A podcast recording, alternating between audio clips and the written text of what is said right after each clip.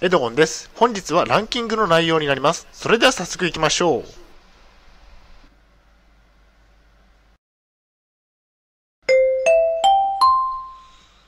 はい、h キャップチャンネルにようこそ。えー、本日の内容ですが、えー、統合失調症、えー、初期症状ランキングトップ5ということでお送りしたいと思います。前提条件としましては、え現在は統合失調症を患っています。精神病院に3年間入院をしていました。主観的なランキングになっております。大変申し訳ないのですが、ポッドキャストの方は写真が見れないのでご了承ください。それではまず、統合失調症初期症状の第5位からですね。第5位は、幻聴ですね。え、耳鳴りから始まる、え、幻聴が多いですね。最初は雑音などを感じていました。次第に声になっていきました。統合失調症の代表的な症状は幻聴ですね。最初の頃は耳鳴りくらいから始まりました。次第に声になって聞こえるようになりました。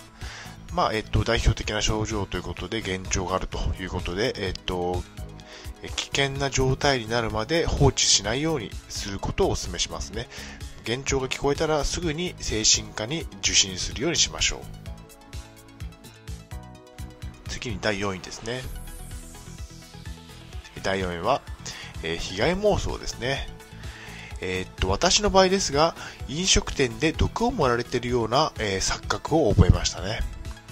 誰かにつけられているというような、ストーカーをされているというような被害妄想を感じていました。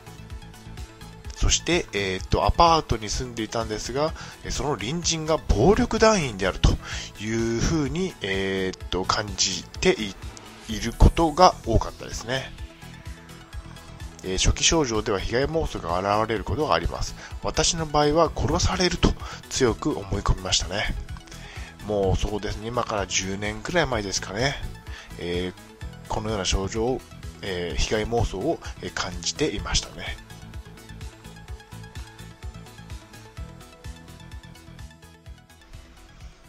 で、えー、統合失調症の症状のサインですね。えサインは、え、思考停止というところですね。え、頭が働かなくなりました。え思考停止をして何も考えられなくなったんですね。寝て過ごすしかないということですね。頭がちんぷんかんぷんになり、何も思考できなくなりますね。頭が働かないので仕事などできません。え自宅にいても遊ぶこともできず、眠って治るのを待ちますね。まあ、統合失調症になってから思考停止に陥ることが結構頻繁に起こるようになりましたね。まあ、えっと、頻度はそんなに多くないので、まあ、なったら寝て過ごすということを心がけていますね。次に第2位ですね。第2位は、えー、眠りの妨害ということですね。えー、眠ろうと思うと暴走族が暴れるんですね。え、入眠しそうになると覚醒するんですね。え熟眠感がなく、えー、っと全く眠れていない感覚がありますね。日中の眠気に襲われることがありますね。え睡眠も睡眠も満足にできなくなりますね。統合失調症は初期症状が現れたらすぐに治療開始した方が良いですね。眠れない状態が続いたら精神科を受診しましょう。まあそうですね、えっと、眠りが妨害されるというような症状を、えー、っと初期初期症状としてよく感じることがありました。結構辛い症状ですね。では第1位ですね。第1位は落ち着かないということですね。えそわそわして落ち着けなくなりますね。え動いていないと気が済まないということで、え常に動いていると。テレビなどにも集中できないという症状に襲われますね。そわそわする症状も頻繁に感じていました。統合失調症になると不思議な世界にでも迷い込んだかのような錯覚を感じていましたね。